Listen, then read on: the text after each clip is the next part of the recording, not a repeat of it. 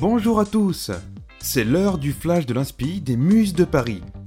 Aujourd'hui, nous allons parler d'une initiative innovante et audacieuse de deux ex-citadiens en quête de sens. Le projet d'aujourd'hui se nomme Eticamando.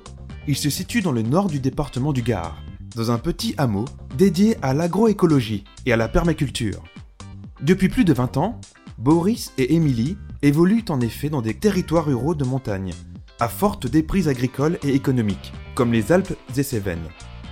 Ils ont acquis ensemble, en janvier 2018, un domaine de 6 hectares entièrement à restaurer, pour en faire un exemple d'urbanisation écologique, adapté à une zone naturelle particulièrement sensible, le hameau du futur.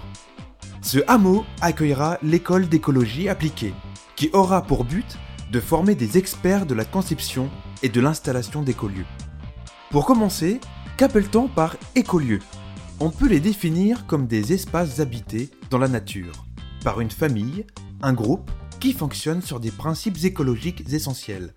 Être 100% autonome, cultiver à 100% sur le mode de la permaculture, et bien sûr, zéro déchet.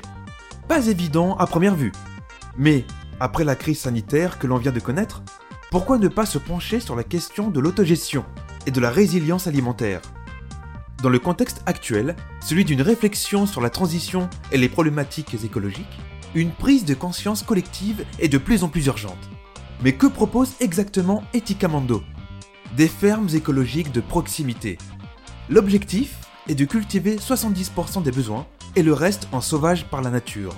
Cueillette des fleurs, des fruits, des châtaignes, selon les saisons ainsi que par des achats aux fermes voisines et aux plateformes bio. Au-delà de cet objectif d'autonomie, Eticamando souhaite aussi transmettre grâce à des stages ce qu'on appelle des chantiers écologiques massifs sur l'ensemble du territoire. L'idée est de rassembler 500 volontaires, des semeurs, sur une même ferme ou un même terrain pendant une semaine et apprendre les techniques de permaculture, de gestion alimentaire, de développement durable. On apprend alors à vivre en pleine nature avec un sac à dos, à cultiver un potager en permaculture ou à construire des projets de territoire. L'objectif est d'accompagner la transition technologique en respectant l'équilibre de la nature. C'est ouvert à tous, aussi bien aux fermes conventionnelles qui veulent se convertir qu'aux particuliers curieux de découvrir un autre mode de consommation. On peut s'y inscrire via leur site internet que vous trouverez sur la page du Flash. Alors concrètement, les chantiers écologiques massifs, ça donne quoi? Véritable appel à l'exode urbain, les chantiers écologiques mis en place par Eticamando ont pour objectif principal la sécurité alimentaire de tous, au regard du risque de rupture alimentaire et de notre dépendance au pétrole et aux énergies fossiles.